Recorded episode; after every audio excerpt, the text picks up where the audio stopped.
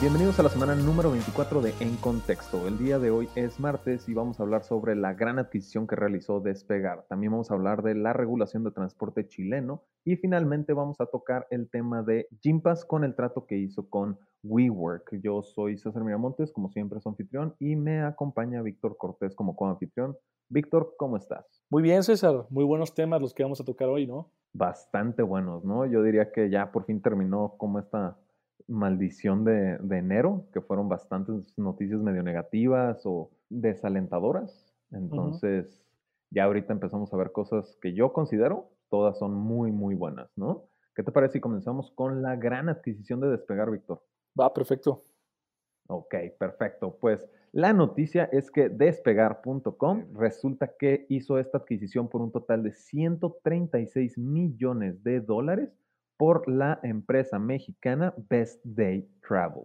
Y esta empresa, pues realmente Best Day, creo que para los pocos que no los puedan conocer, son otra agencia de turismo, ¿no? Otra, pues digamos, startup de turismo que se dedica a apoyar con los viajes, los transportes, las estancias y todo, ¿no? Muy parecido al modelo de Despegar, pero ahora pertenece a despegar.com y creo que es muy, muy bueno porque ya habíamos hablado hace un par de semanas sobre CBC que había adquirido al mundo para competirle al gigante de despegar, ¿no? Que estaba viendo a los monstruos de emprendimiento en América Latina como comiéndose un poquito al mercado. En su momento, cuando CBC adquiere al mundo, competían ahí por el 17% del, del, mercado. Y pues ahorita despegar siento yo que es la, la mejor manera de responder, ¿no?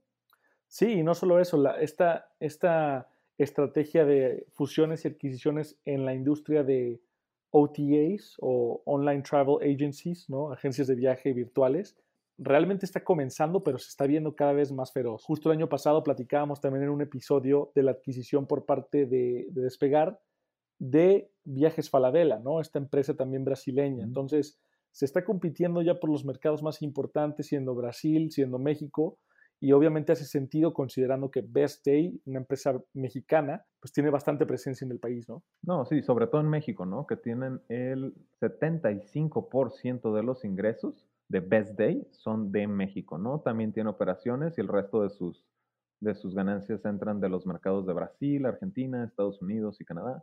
Pero finalmente se está poniendo como intelectual ya el reto por parte de, de estas agencias, ¿no? A ver a quién adquiere a quién para pues, ir acaparando el mercado, ¿no? Si, si entre nosotros nos estamos medio, medio comiendo el mercado, pues me traigo a otros pequeños competidores que me ayuden a expandir este ingreso, ¿no?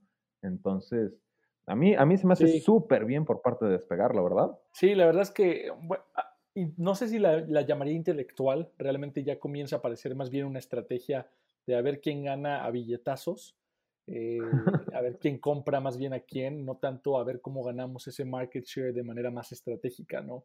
Ya es más orientado a capital más que a la cuestión táctica.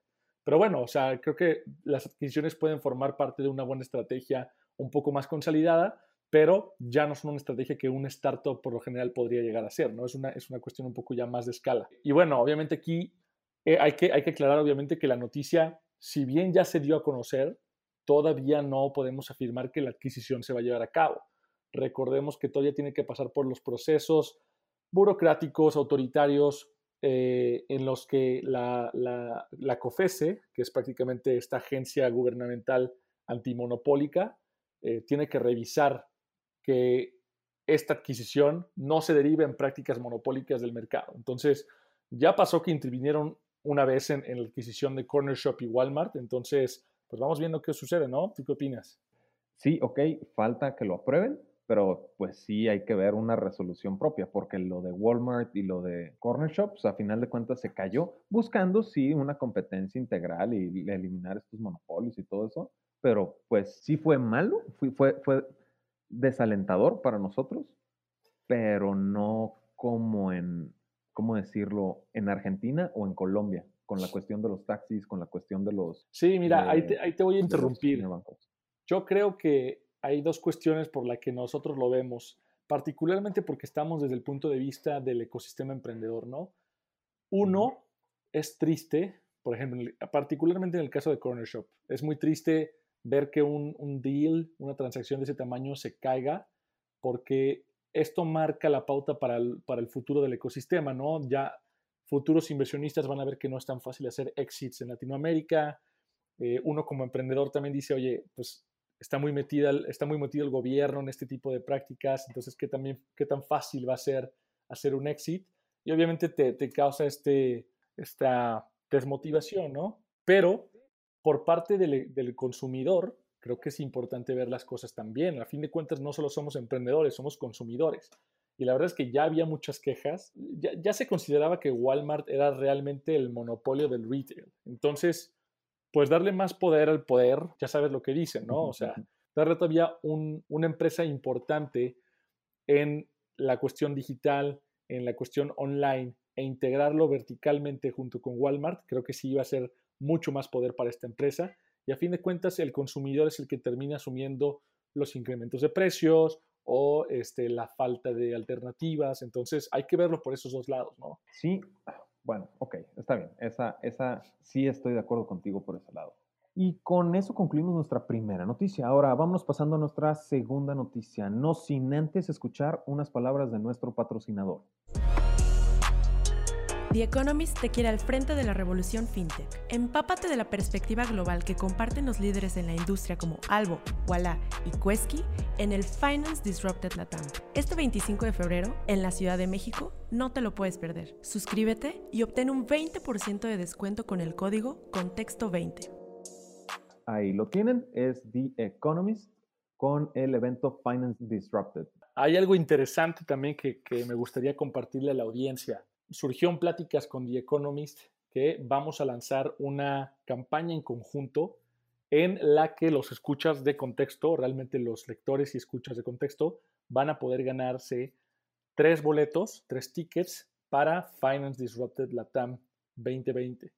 Entonces, en los próximos días vamos a estar lanzando la convocatoria, eh, los detalles de cómo va a funcionar la dinámica, pero para que vayan preparándose y para que estén al pendiente del blog Vamos a mencionarlo también aquí en el podcast, pero probablemente salga antes en el blog. Entonces, para que estén muy al pendientes y no pierdan la oportunidad de ganarse tres boletos.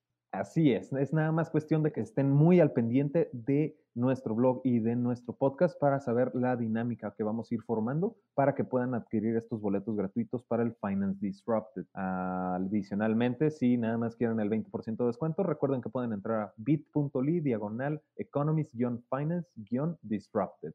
Así de sencillo, pueden obtener este 20% de descuento, pero yo creo que les conviene ponernos mucha más atención para conseguir estas cortesías que tenemos disponibles para ustedes. Ahora sí, pasemos a nuestra segunda noticia. Porque en Chile resulta que acaban de sacar esta regulación de transporte chileno y pues obviamente a las plataformas de transporte no les encanta, específicamente hablando de Uber, ¿no? Ya que se está pidiendo que los conductores de plataformas de transporte, específicamente, pues la ley se llama la ley Uber, ¿no? Pero el proyecto ley de Uber, se está pidiendo que los conductores lo que hagan es que estén registrados y hagan todos estos procesos burocráticos para poder operar dentro del servicio, ¿no? Que es básicamente el hacer lo mismo que hacen los taxistas, pero para operar dentro de la plataforma de Uber. Y a mí, digo, ya saben que yo siempre me enojo cuando cuando de pronto entra gobierno y dice vamos a nivelar el terreno de juego entre una industria tradicional con el emprendimiento y la innovación, yo siempre me molesto, pero a mí se me hace bien por parte de Chile y hasta me sorprendí el momento de leerlo que dije, ah, mira, no me molestó, porque al final de cuentas es, sí, está nivelando el terreno, pero de una manera justa, ¿no? No, no el caso que vimos en, en, en Colombia, por ejemplo, o con la cuestión de los bancos en Argentina sino que aquí, ok, me quieres operar, nada más tienes que registrarte por medio de ciertos procesos, ¿no? Sí va a ser más lento, va a ser un poco más complicado para quienes operan el servicio y remuneren de él, como los conductores, que a final de cuentas, pues son los clientes más directos de Uber, pero pues a final de cuentas, sí necesitas tener todo registrado bajo control y en pro de una instancia gubernamental, ¿no? Tiene que estar verificado el servicio, no como las mañas turbias sentadas bajo precedentes de Colombia al momento de decir, ah, sí, está terminando el año, eh, Uber ya no puede operar, con permiso, lo resolvemos regresando el año, dando ahí el beneficio al servicio de transporte tradicional como lo son los taxis, ¿no? Entonces, a mí se me hace muy bien esta, cómo lo está haciendo Chile, a diferencia de Perú, a diferencia de Colombia, a diferencia de Argentina con los bancos?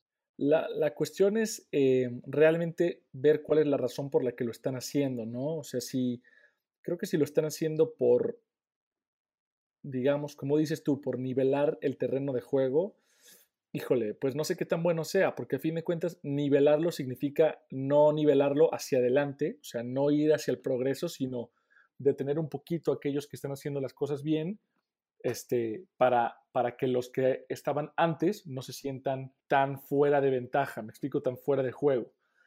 Si es con ese objetivo, realmente no lo considero tan bueno, pero ahí te va. Yo sí creo que hay algunas cuestiones que Uber, por más innovador que sea el servicio y por más, eh, por más bien que esté haciendo las cosas en cuestión tecnológica y, de producto, eh, tiene muchas fallas también en cuestión de, de, servicio al consumidor, de seguridad, ¿no? O sea, ya hasta el punto en donde Uber realmente a veces se, se, puede sentir como un taxi, o sea, como un taxi que pides a tu celular, ¿no? Bueno, mínimo hablando desde la perspectiva de un consumidor en México, eh, el servicio de Uber desde que entró al, país hasta la fecha ha decaído muchísimo. Y bueno, ni, ni hablar de todos los casos que hemos escuchado sobre, sobre acoso, sobre violencia, etc. Entonces, si lo hacen con el sentido de tener mayor seguridad, de tener mayor eh, trazabilidad sobre quiénes son realmente las personas que están proveyendo el servicio,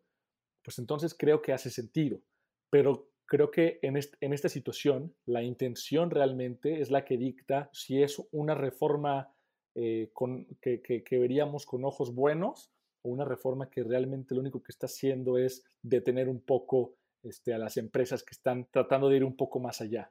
Sí, porque hemos visto cómo ha ido evolucionando el servicio de Uber, ¿no? Donde originalmente yo, dueño de mi vehículo, pues quiero hacer un dinero adicional, puedo darle ride técnicamente a otras personas, a otros lados, y yo genero ingresos de, mis propios vehículos. Y ha ido mutando el servicio de Uber de nuevo, como tú lo acabas de mencionar, desde la perspectiva de un consumidor mexicano, donde pues los eh, conductores de taxis van adecuándose y van entrando a Uber, ¿no? Entonces dejó de ser esta, esta plataforma de pues el chico joven de 20 años que está en la universidad y quiere hacer eh, servicios extras a un trabajo formal de 12 horas para sacar los ingresos eh, básicos, ¿no? Entonces, sí tienes toda la razón, ha ido mutando el servicio de Uber para hacer esta, y regresando al justo lo que mencionabas, para hacer esta regulación, digamos, no para atrás, pero sí no en pro de la innovación, ¿no? Porque de nuevo el servicio de Uber ha evolucionado para llegar a estas cosas, que es resultado de,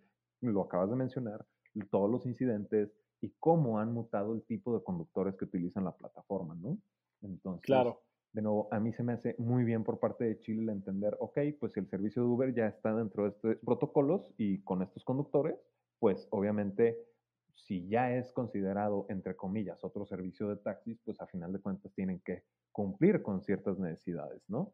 Y a mí se me hace súper bien que ya tengan que, digo, me hubiera encantado que no tuvieran que hacer nada, ¿no? Pero a final de cuentas el que tengan que sacar esta licencia especial para trabajar de Uber, pues está súper bien. Lo único que me da risa de la ley es que se llame ley, proyecto de ley de Uber, ¿no? que es como, como decir proyecto ley de Kleenex, ¿no? En vez de pañuelos desechables o ley de coca de naranja, ¿no? Es como, solo conozco Uber, determino que todas las plataformas de transporte son Ubers, punto.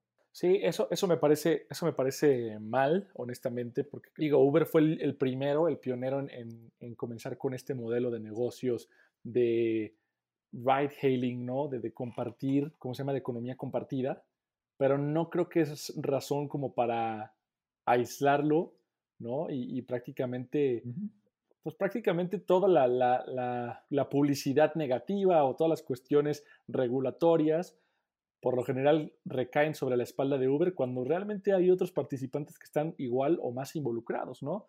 Ahorita no recuerdo realmente cuáles sean los, los demás competidores de Uber específicamente en Chile, pero bueno, o sea, realmente creo que debería ser una ley, o mínimo por respeto, el nombre de la ley debería ser englobando a todos los participantes del mercado, ¿no? Ley de economía compartida o algo por el estilo, pero, pero sí es un poco absurdo. Pues sí, pero también ahí entra la cuestión de quiénes están aprobando esto y no tal. Puede ser, puede ser, y déjenme aclarar, es solo una teoría a partir de todo esto, que pues realmente es gente que no está tan acostumbrada a la tecnología y cualquier servicio de taxis que tú pidas desde el celular es un Uber, ¿no? Que es posicionamiento de marca, a final de cuentas, que no creo que a Uber le afecte tanto o le moleste tanto por ese lado, ¿no? Sí, la cuestión de que tengan que sacar licencias, pero pues que el nombre de Uber se siga eh, remarcando y remarcando, pues no veo que les vaya a molestar tanto. Sí, estoy de acuerdo. Y con eso vamos concluyendo con nuestra segunda noticia y vamos pasando a nuestra tercera noticia. Esta tercera noticia y última es también, de nuevo, yo considero que es bastante bueno porque es algo que ya habíamos platicado tú y yo, Víctor. Ahorita vamos a entrar a ese tema. Y es la cuestión de que Gympass cierra un trato o firma un trato, si lo queremos ver de esta manera, con WeWork. WeWork en Manhattan, específicamente en el área de Soho. Y lo que involucra este trato, pues es el proporcionar el servicio de Gympass, que ya todos conocemos, varias veces lo hemos mencionado dentro de este programa, para las suscripciones a distintos tipos de gimnasios y actividades deportivas en pro de la salud de los trabajadores. Ahora, e incluyendo con este trato que hace con WeWork, pues a final de cuentas, pues lo que está logrando es conseguir muchos más usuarios y reposicionarse. Y a mí se me hace súper bueno porque es esta sinergia por parte de las startups de los portafolios de los fondos de inversión. Y se me hace muy bien por parte de SoftBank, que estoy seguro que tuvieron que ver ahí en esa alianza, ¿no? Recordamos que SoftBank tiene a WeWork en su portafolio, obviamente también a Gympass, y pues poco a poco vemos esta, estos trabajos en conjunto, que si bien en lo personal yo solo veía o me limité a decir, ah, bueno, el fondo latinoamericano de inversión de SoftBank va a colaborar entre ellos. Jamás pensé en encontrar esta sinergia con otras startups de otros fondos de SoftBank, ¿no? No, claro, y, bueno, a mí de hecho se me hacía lógico. De hecho, un usuario comentaba en redes sociales en el artículo y decía, me parece sorprendente que no sea obligatorio para todas las empresas de SoftBank estar en WeWork, ¿no? O sea, para recuperar un poco de la inversión. Y creo que, pues bueno, es, es interesante. Realmente no sé si lo llamaría sinergia como tal. Yo eh, obviamente creo que SoftBank fue el actor que impulsó esto. Pero bueno, o sea, a fin de cuentas, si, si hace sentido, o sea, si va un poco más allá de nada más querer, digamos, que pasarle unos costos de la inversión de WeWork. O sea, el, el, flujo del dinero realmente hace sentido, ¿no? Porque SoftBank invirtió tanto en Gympass como en WeWork. Y lo que está pasando es que Gympass está usando parte de esa inversión de SoftBank para pagar las instalaciones de WeWork, que es otra inversión de SoftBank, para, digamos que, balancear o, acotar un poco lo, que podrían ser las pérdidas de WeWork con el mismo dinero de SoftBank. Entonces, me parece interesante esa, estrategia. Eh, yo realmente sí tengo un poco más esa, teoría conspirativa de que, es realmente eh, esa estrategia la que se intentó poner en su lugar y no tanto porque realmente Gympass haya deliberadamente querido irse a, WeWork. ¿Me explico? Ok, digo, yo siento más que va por la parte de, pues, generar una colaboración entre startups del portafolio, pero también puede ser una percepción muy utópica, ¿no? Porque definitivamente, pues, SoftBank tiene una agenda asignada en pro de, de una remuneración, de tener un retorno de inversión apropiado. Entonces, creo que sí puedes tener razoncilla por ahí. Tal vez yo me estoy enfocando en, vivir probablemente en cuentos de hadas. Digo, es que a fin de cuentas todos los fondos tienen su responsabilidad o su obligación fiduciaria con sus, con sus inversionistas, con sus LPs, ¿no? Yo creo que más bien es de las dos, es sinergia y al mismo tiempo es este, responder a esta misma eh, obligación fiduciaria. Es decir, si las mismas empresas de SoftBank pueden apoyar a otras empresas, eh, independientemente de cuál sea el objetivo final, pues hace sentido, ¿no? O sea, hace sentido tomar esa acción. Entonces, o sea, no tiene que ser una u otra, sino realmente que puede ser una combinación de las dos perspectivas. Y pues con todo esto, como siempre, nos encanta dejar a opinión de nuestros escuchas qué opinan en relación a SoftBank, WeWork y Gympass, ¿no? Entonces, mándenos sus comentarios, ya saben que estamos disponibles en Twitter, Facebook y todas las redes sociales de contexto adicional a las personales. Y como siempre, ya estamos cubriendo las noticias más importantes en el mundo del emprendimiento, tecnología y capital de riesgo en América Latina. Como siempre, yo fui César Miramontes. Yo soy Víctor Cortés. Y ahora sí está en contexto.